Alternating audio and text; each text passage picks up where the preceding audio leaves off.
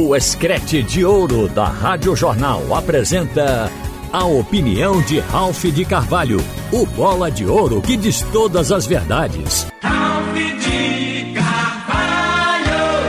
Minha gente, eu conversei há pouco com os dirigentes de clubes que vão disputar o clássico e ninguém pediu para ter torcida única.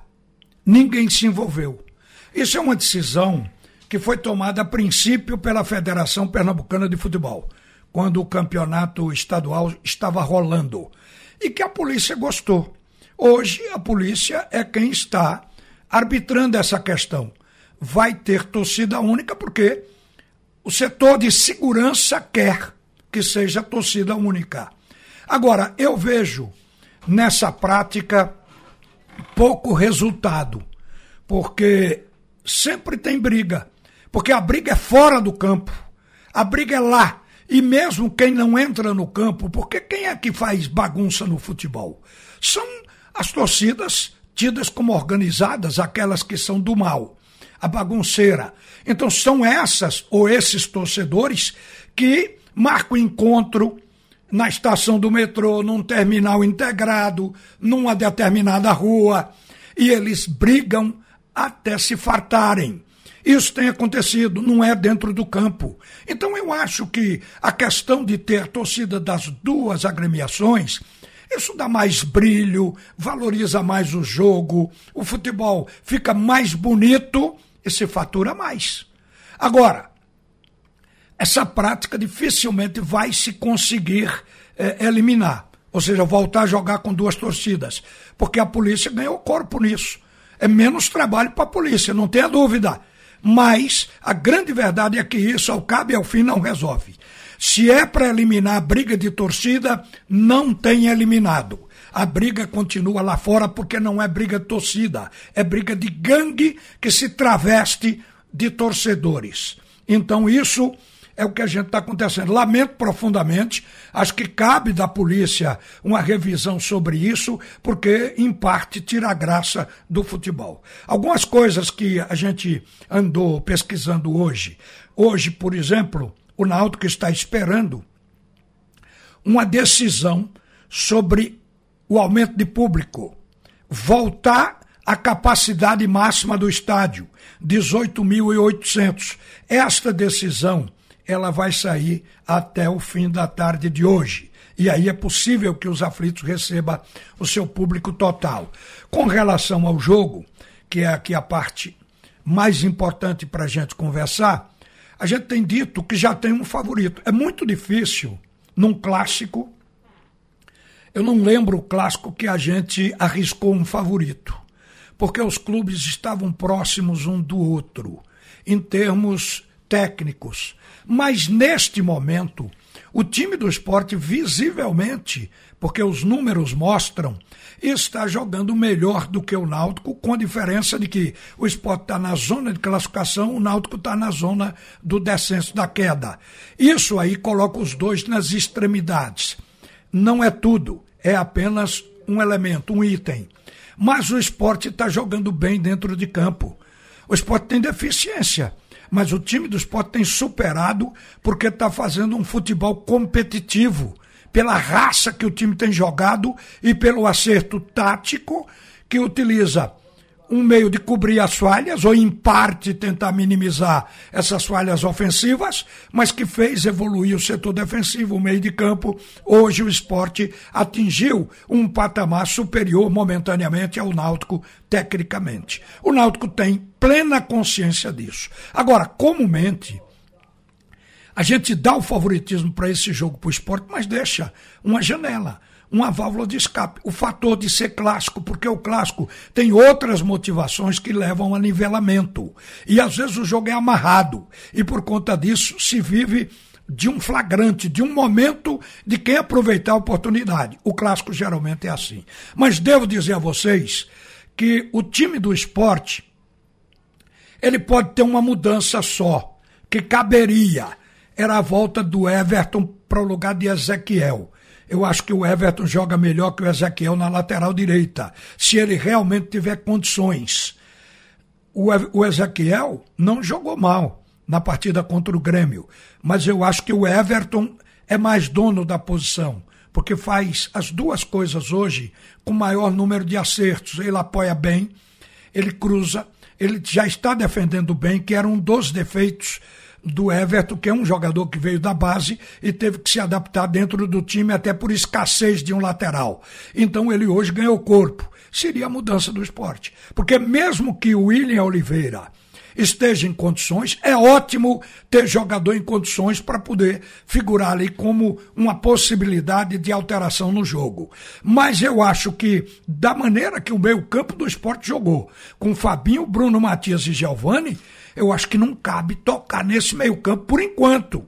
Pelo menos para um jogo pesado como esse, que é um clássico. E pesado não é só porque é um clássico, é porque se o esporte tropeçar, aí é, é possível que o Grêmio engula. Porque o jogo do Grêmio, que é um jogo que vai correr paralelo, o jogo do Grêmio é contra o Sampaio dentro do Estádio Olímpico em Porto Alegre e o Grêmio tem grandes possibilidades. Mas, se o esporte não empatar nem perder, a vitória do Grêmio não vai afetar o Leão da Ilha. Só no caso do esporte ser derrotado e o Grêmio ganhar o jogo. E ainda tem o Brusque, aliás, o, o, o Criciúma correndo por fora.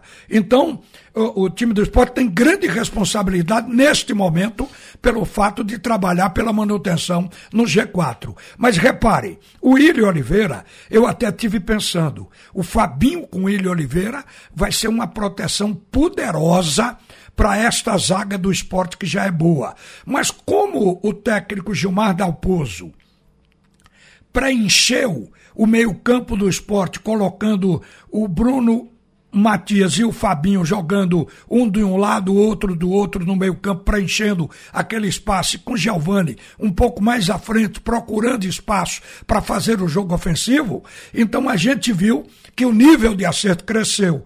O Fabinho jogou bem, o Bruno Matias na minha visão do jogo, do esporte com o Grêmio, foi o melhor jogo dele.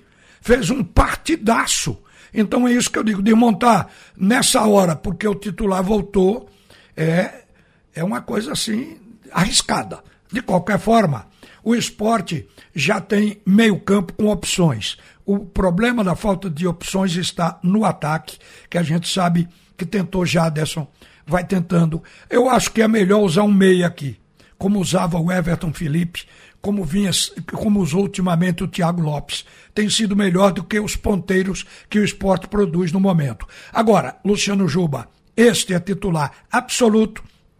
E o Kaique vai ficar nessa de revezar com o Paraguês. São características diferentes e que nós já falamos aqui, que o técnico utiliza um, utiliza outro para ver onde vai haver o acerto. E isso aí é que a gente sabe que é o que o esporte pensa para a janela do mês que vem. Agora, com relação ao Náutico, tem notícias boas. O Náutico jogou até desfalcado de oito titulares. Meu amigo, não tem técnico que faça um time jogar bem, porque nós não temos titulares e reservas no nível do Grêmio, no nível do Palmeiras, do Atlético Mineiro, até do Flamengo. Nós não temos porque separa-se os 11, que são os melhores, e há uma diferença técnica entre o time titular e o banco. Isso aqui por falta de recursos para contratar 22 jogadores do mesmo nível técnico. O futebol de Pernambuco não se orgulha disso ainda. Então, um time que perde oito titulares, ele abala. Tecnicamente abala. E o Náutico jogou mal, sem esse pessoal. Agora, a informação é que Júnior Tavares, que foi muito mal no jogo anterior, já está com um condicionamento bem melhor e ele é um jogador técnico. Eu cheguei a dizer aqui que o Júnior Tavares não jogava aquilo. Ele foi triturado pelo Pimentinha, mas ele é um jogador que joga muito mais, que é muito mais técnico, já está em condições melhores. E que o Haldane está em condições melhores do que o do Júnior Tavares, que foi outro também que sentiu o peso pelo lado físico no jogo. Eles estão disponíveis. Agora, o que é que de fato Roberto Fernando vai ter na mão? Chiesa. E a informação da agora, consultada quem poderia falar do plano físico de Chiesa, diz que Chiesa aguenta 90 até 100 minutos. O Náutico teve um cuidado especial para não voltar Chiesa ao time, passou aperto, necessidade de centroavante, mas segurou Chiesa sendo trabalhado fisicamente para voltar sem aquela reclamação de que o jogador ainda não está no ponto. Então, Chiesa é um jogador integral, total, para 90 minutos se o técnico precisar.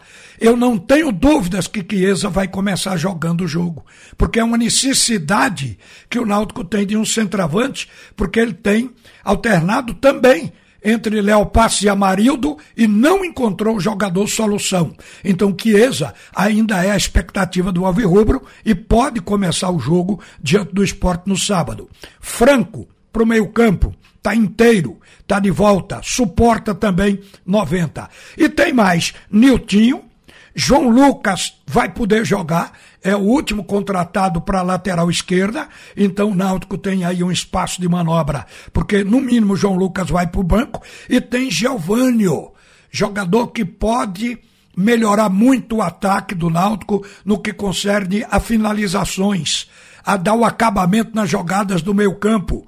Então, o Giovanni não tem condições para 90. Ele colocou-se disponível, mas é o jogador para um tempo de jogo e olhe, olhe. De qualquer maneira, o time do Náutico já vai ter condições de entrar em campo bem melhor do que vinha jogando. Outra coisa que eu vou dizer aqui, correndo um risco de contrariar o Roberto Fernandes. Eu, eu acho que alguns treinadores não gostam de botar o time para jogar reativo, principalmente quando se trata de adversários dentro da própria cidade daquela equipe, como é o caso aqui de Náutico Esporte. Os treinadores não gostam porque temem crítica da torcida, porque parece que é um futebol de quem está com medo. Não, é uma estratégia tática. Outra coisa, os treinadores têm receio de botar reativo, porque parece um time retrancado, porque primeiro marca, depois ataca. Então, isso cria um complexo. Eu não sei se o Roberto Fernando tem esse complexo, porque se ele não tem, qualquer treinador, quando o time está instável, porque perdeu muitos titulares e porque alguns não estão condicionados fisicamente, esses treinadores fecham a equipe e jogam no contra-ataque, que é o futebol reativo. Por quê? Porque vai se calçar evitar dar espaço ao adversário e facilitar a vida. E às vezes, jogando até por uma bola, se atinge o objetivo. Eu já vi ser decidido a Champions League assim. Então, tudo é estratégia tática, tudo é condição de jogo. É reconhecer o melhor momento do adversário e fazer um jogo adequado para que o adversário não tenha mais espaço e mais domínio. Então, essa inteligência tática nós vamos ver de ambas as partes no jogo entre Náutico e Esporte no sábado, nesse grande clássico. O esporte também tem uma tendência ao futebol reativo por natureza, tem jogado sempre com adversários poderosos, principalmente na parte de cima da tabela. Mas o esporte tem saído bem, porque tem feito isso com muita altivez. O que o esporte tem de melhor neste momento é o espírito competitivo, a garra do time, e por isso mesmo superou muitas dificuldades técnicas. Que tenhamos um bom clássico no sábado e no domingo, um jogo emblemático que a gente espera que vai ser o primeiro para configurar o Santa Cruz como um time de G4 e já solidificando a sua classificação diante do Jacuípes. Ainda falta muito, mas se o Santa ganhar os três em casa, ele se garante. Mas isso é um assunto para a gente falar amanhã, falar depois. Uma boa tarde, minha gente. Você ouviu a opinião de Ralph de Carvalho, o bola de ouro que diz todas as verdades.